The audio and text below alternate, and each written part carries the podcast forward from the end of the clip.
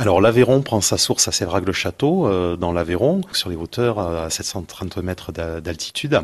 Elle euh, se jette ensuite euh, dans le Tarn à la française, à une hauteur de 65 mètres d'altitude.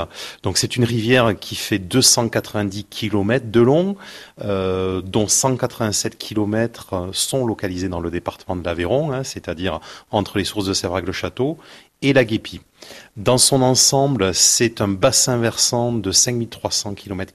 Donc cette notion de bassin versant est très importante puisqu'elle préfigure quelque part l'état qualitatif de la rivière. On part dans une logique aujourd'hui où pour avoir une rivière principale en bon état, on se doit de travailler à l'échelle du bassin versant et donc à l'échelle de tous les petits ruisseaux qui prennent leur source sur ce territoire et qui se jette ensuite euh, dans la rivière Aveyron.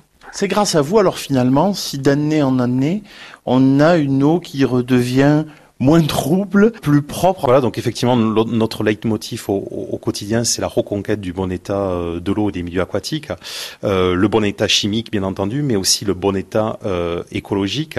Tout ça passe effectivement par tout un tas d'actions en direction notamment du monde agricole, des industries, de tout ce qui concerne aussi les problématiques de pollution domestique.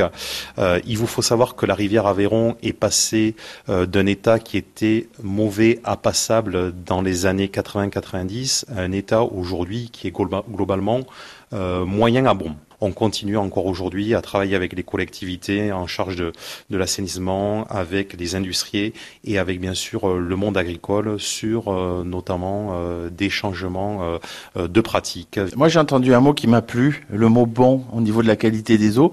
Ça veut dire que là cet été, je peux venir me baigner en n'importe quel secteur de, de, de la rivière Aveyron? Alors en fait, dans tout ce qui concerne effectivement euh, la qualité, il y a effectivement la baignade. Hein. Souvent, la baignade, c'est un petit peu l'aboutissement final.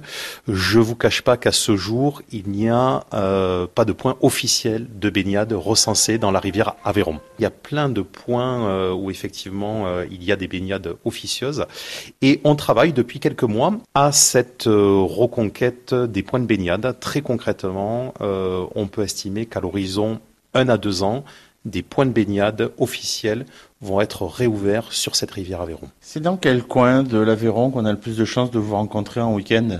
Alors un week-end, euh, ce sera euh, forcément aussi, enfin très souvent au bord de l'eau. ben, c'est tout simplement euh, pas très loin des plus beaux villages de France qui sont sur cette vallée de l'Aveyron, c'est-à-dire Belcastel ou sur la partie aval le magnifique site de, de Najac.